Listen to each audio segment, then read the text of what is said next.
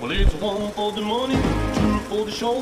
Three to get ready now, go, can't go, don't you? 16 de agosto de 1977.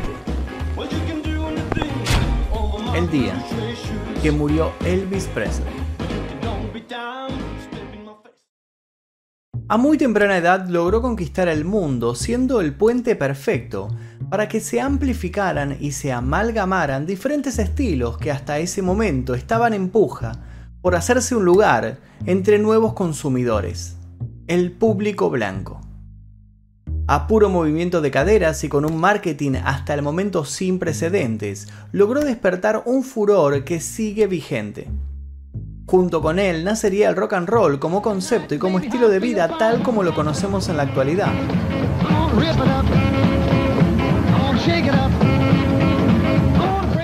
Su impoluto jopo, su voz inconfundible, su talento innegable para la interpretación y una sensualidad única sobre el escenario y en las pantallas lo convirtieron en uno de los personajes más célebres, influyentes y controversiales de la cultura popular. Un personaje que pasó de ser ícono de la rebeldía a ser la representación absoluta del abandono y el sedentarismo. Su meteórico ascenso solo es comparable en magnitud a la decadencia de su figura en sus últimos años de vida. ¿Qué fue lo que sucedió en esos meses finales? ¿Qué hay de esos rumores que dicen que en realidad su muerte fue una farsa? ¿El rey vive? Su último día había sido caótico, atravesado por una rutina impredecible, completamente sujeta a caprichos, una rutina en donde los relojes no tenían ningún mandato. Fue al dentista a las 11 de la noche para que le arreglasen una carie. A las 4 de la mañana había salido de la casa para jugar un partido de racquetball en la cancha que tenía en el parque de Graceland, pero tuvieron que suspenderlo porque garuaba. A las 5 llamaron a su doctor e hicieron que le trajera una gran bolsa de medicamentos, aduciendo que le dolía una muela. Lo vieron tomar al menos tres tandas de varias de esas pastillas, algo para nada inusual. Como seguía sin dormir, hizo lo que mejor sabía hacer. O mejor dicho, lo que mejor había sabido hacer. Últimamente ya nada le salía como lo planeaba, pero su voz seguía intacta. Le cantó a su mansión, que con el paso de los años y sobre todo aquella madrugada, adquiría una mística única, inigualable. Cantó diferentes estribillos con una sonrisa como cuando era joven. Siempre le había costado cantar en vivo, el pánico escénico nunca lo había abandonado a pesar de tantos años de trayectoria. La adrenalina fue parte de todos sus shows, siempre. Sin embargo, esas melodías las cantó libre, de toda paranoia y pesar. No era otra de sus actuales presentaciones, esas que la prensa castigaba de lastimosas, siempre burlándose de su deterioro físico. Luego de dar en solitario su último espectáculo, comió helado y galletas de chocolate a modo de autoagasajo. El amor por la cocina lo había acompañado toda su vida. Sin ir más lejos, había inventado un sándwich que terminaría teniendo su nombre, uno que se servía frito e incluía banana, manteca de maní y panceta en cantidades monumentales. Luego del eructo correspondiente fue hasta la cama, pero en lugar de por fin resignarse a acostarse, despertó a su pareja, Ginger. Eran las 9 de la mañana. Ella lo miró desorientada, él le dijo que iría al baño a leer y que luego vendría a acostarse. Ella le dijo que no durmiera allí y volvió a conciliar el sueño. Esa fue la última vez que hablaron. Ginger lo encontraría a las 2 de la tarde. Había estirado un brazo para tocar a su compañero y se había percatado de su ausencia. Lo había llamado sin recibir respuesta. Se había acercado hasta el baño, aún algo dormida, pero con una alarma creciente en su pecho. Algo le indicaba que lo que estaba por encontrar no sería bueno. Y de hecho, no lo fue. Elvis, el rey del rock and roll, el que había sabido ser ese joven por el que multitudes de adolescentes habían gritado con frenesí, había muerto con su pijama dorado enroscado en los tobillos, con el rostro sumergido en su propio vómito. A su lado, un libro sobre espiritismo, tema por el que sentía particular atracción. Good evening. Elvis Presley died today. He was 42. Apparently, it was a heart attack. He was found at his home in Memphis, not breathing. His road manager tried to revive him. He failed. A hospital tried to revive him. It failed. His doctor pronounced him dead at 3 o'clock this afternoon. La historia oficial acusó un infarto. Luego se descubrieron otras cosas. Salió a la luz una adicción a drogas tanto ilegales como legales. El cóctel lo había destruido. Sus órganos estaban prematuramente dañados. Tuvieron que mover el cuerpo entre varias personas. ¿Cuál fue el último trono del rey? Un inodoro negro con incrustaciones de oro. Elvis Aaron Presley nació el 8 de enero de 1935, 35 minutos después que su hermano gemelo, Jesse Garon Presley, que murió. Sus padres no tuvieron más hijos, por lo que terminó siendo hijo único y entabló una relación muy estrecha con quienes lo engendraran, Vernon y Gladys. Nacido en el seno de una familia más pobre que modesta, el joven Elvis Presley se vio obligado a trabajar desde muy temprana edad. En 1938 sus padres perdieron la casa después de que se hallara a Vernon culpable de alterar un cheque, hecho que le costó 8 meses de prisión. Elvis y su madre tuvieron que mudarse a vivir a casa de unos parientes. Durante su estancia en el instituto, Elvis fue animado a participar en un concurso de canto tras haber impresionado a su maestra durante los rezos matutinos. En dicho concurso obtuvo el quinto puesto, y nadie vio en él algo particularmente sobresaliente. Quienes lo juzgaron ese día nunca imaginaron que ese niño parado en el escenario terminaría convirtiéndose en el solista con más ventas de la historia, sino que también terminaría nominado a 14 premios Grammy. Unos meses más tarde, Elvis recibió su primera guitarra como regalo de cumpleaños, a pesar de que su deseo había sido un rifle. De grande cumpliría su capricho y llegaría a coleccionar armas, armas que disparaba utilizando cualquier pretexto. Sin ir más lejos, solía apretar el gatillo frente a la televisión si en la pantalla había algo que no le agradaba. En 1948 su familia se trasladó a Memphis, uno de los centros de la actividad musical del país.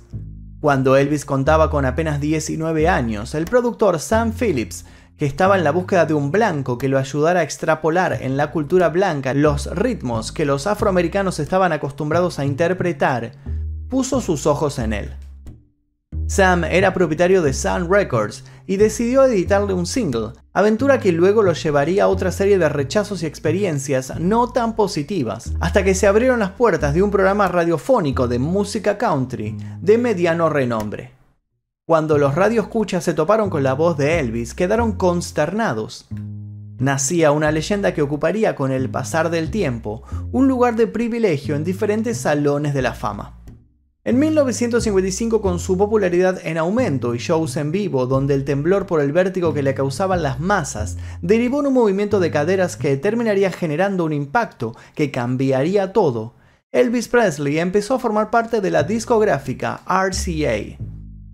A él se unía una de las personas que tendría gran responsabilidad sobre lo que pasaría a futuro, su emblemático manager Tom Parker, apodado el Coronel. Según opinión de muchos y del mismísimo Elvis, nada hubiera sido igual sin él. El coronel era inescrupuloso y eficaz a la hora de elaborar contratos. El de 1956 fue un año clave para la trayectoria de Elvis. Gracias al tema Heartbreak Hotel, del cual vendió 300.000 ejemplares en tres semanas y acabó siendo el primero de sus discos de oro.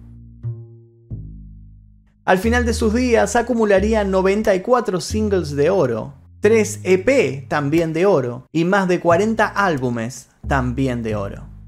Sus apariciones televisivas empezaron a ser habituales y las cantidades ingresadas por estas alcanzaron cifras récord en la historia del medio.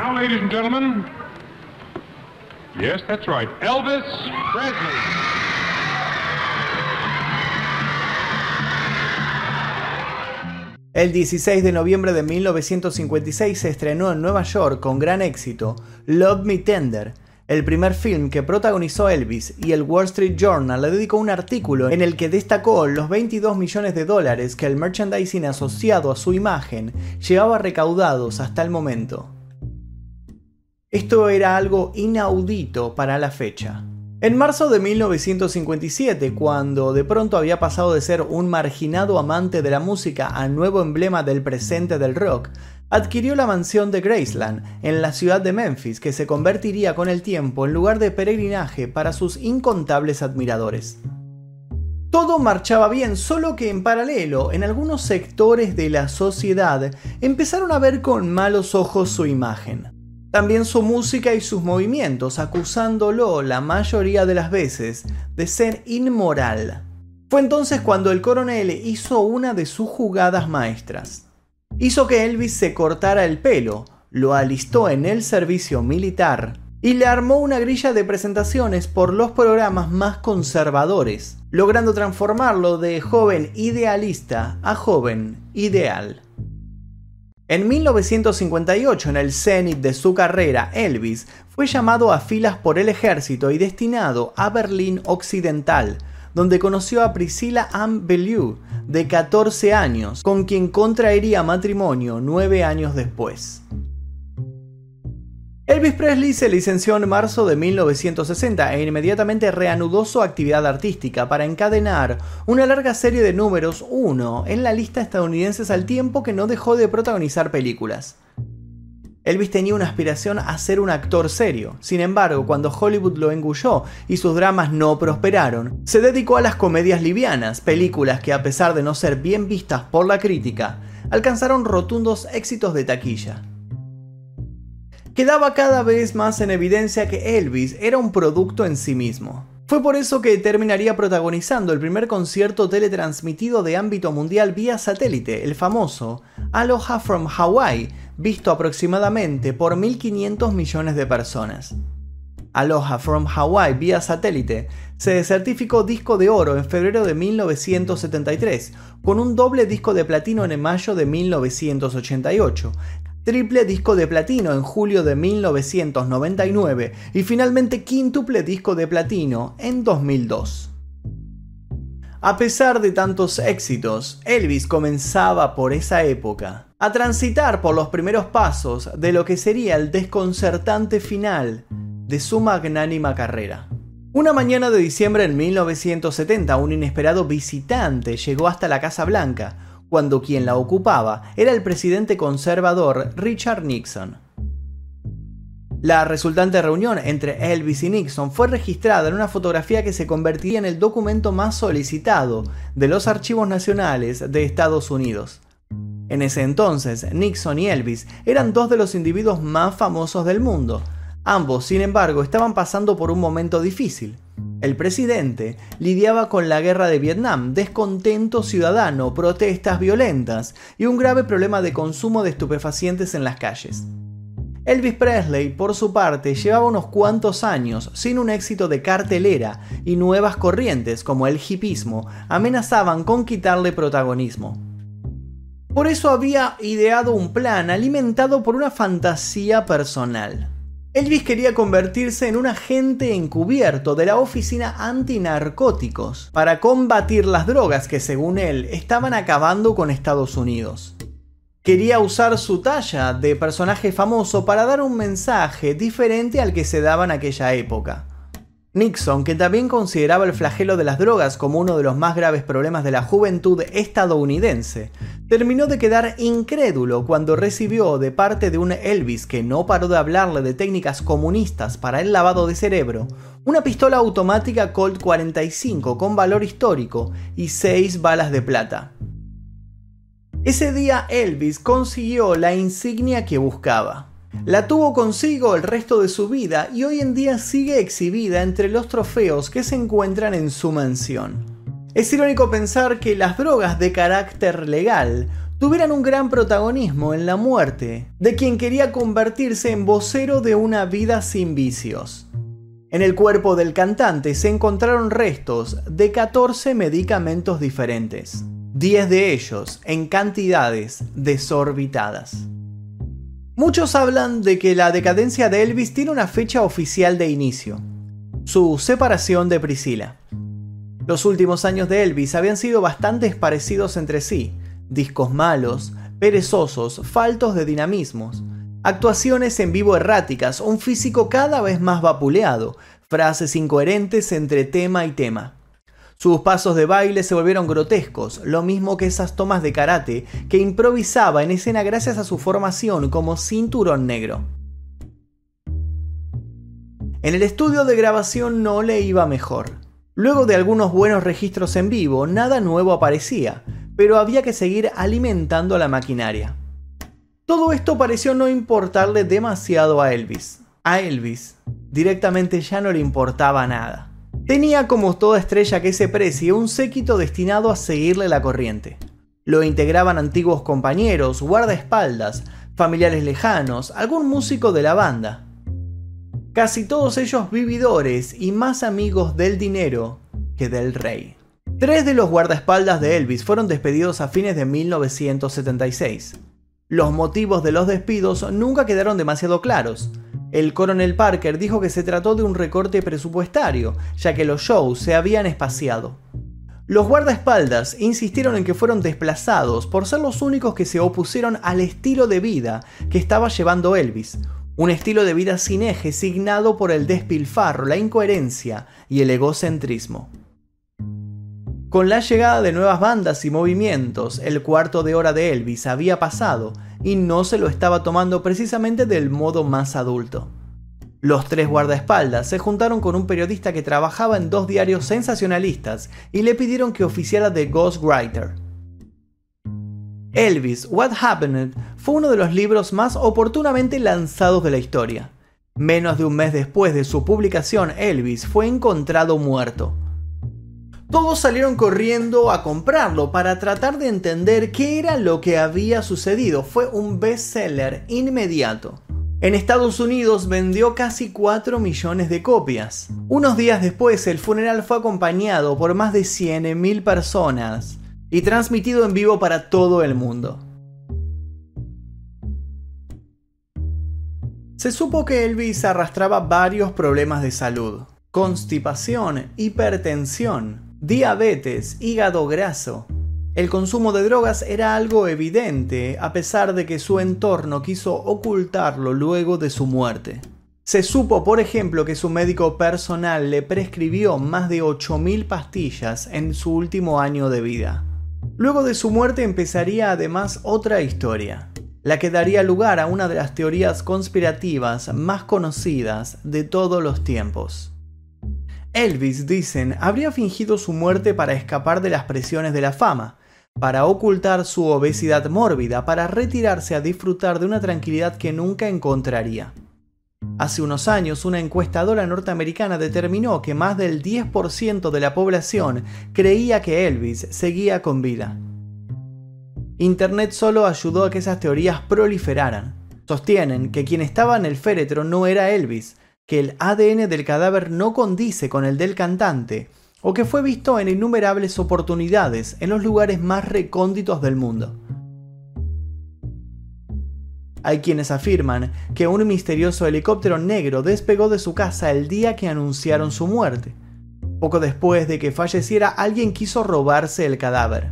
Entonces, los restos fueron trasladados a Graceland en esos meses apareció un cantante enmascarado llamado Orion con un registro vocal similar al de Elvis Presley.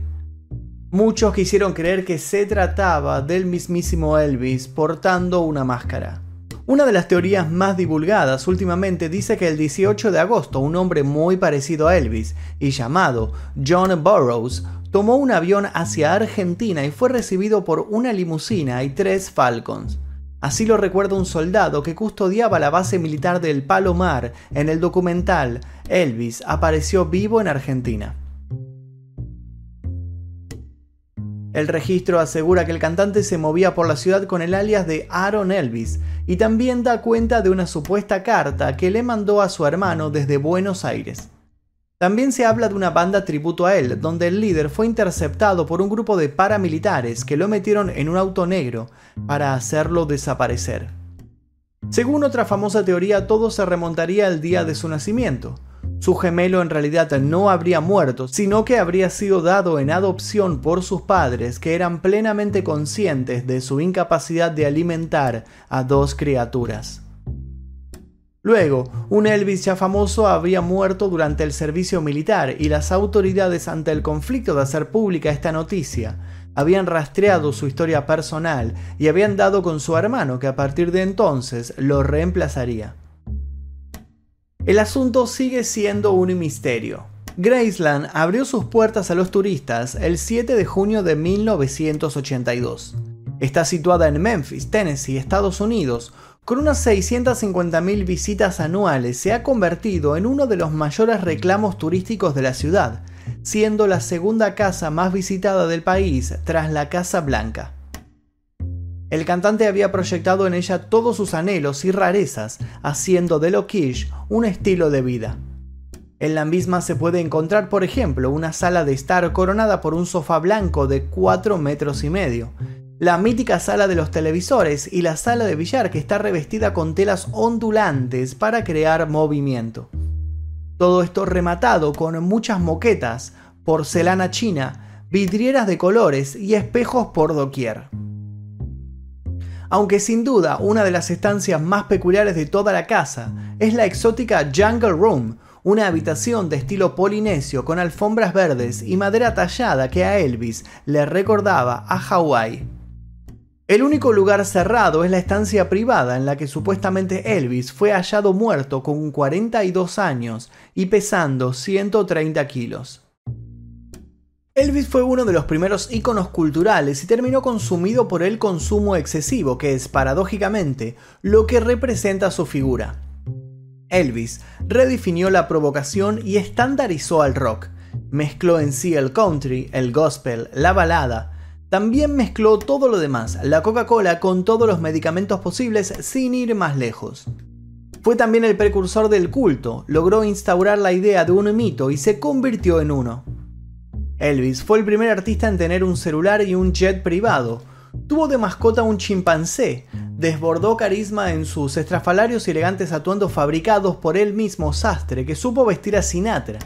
Y ponía más de tres aceites diferentes en su cabellera para cumplir su sueño de tener el copete bien peinado. Aún hoy músicos de todo el mundo siguen inspirados por su aura. No es casual que de todo el ejército de imitadores de Elvis, la mayoría emule al último Elvis, al de mediados de los 70. Ese Elvis es una caricatura de sí mismo, las patillas enormes, el sobrepeso, la papada de múltiples pliegues, las camisas abiertas, los pantalones rotos en la entrepierna, la transpiración demasiado abundante, la respiración entrecortada. Por un lado tenemos a un Elvis que se esforzaba por seguir vivo, por el otro tenemos a un Elvis inmortal. Esa mezcla de humanidad y divinidad es la que construye el mito de Elvis, un Elvis inalcanzable y también un Elvis que quizá podamos encontrar a la vuelta de cualquier esquina. Y hasta aquí el video de hoy, espero que les haya interesado la historia de Elvis Presley. Si les interesó, los invito a ver otros videos que hay en este canal. El de Michael Jackson seguramente les va a gustar muchísimo. Por ahora me despido, pero será hasta el próximo video. Mi nombre es Magnum Mephisto y esto fue El Día Que. Well,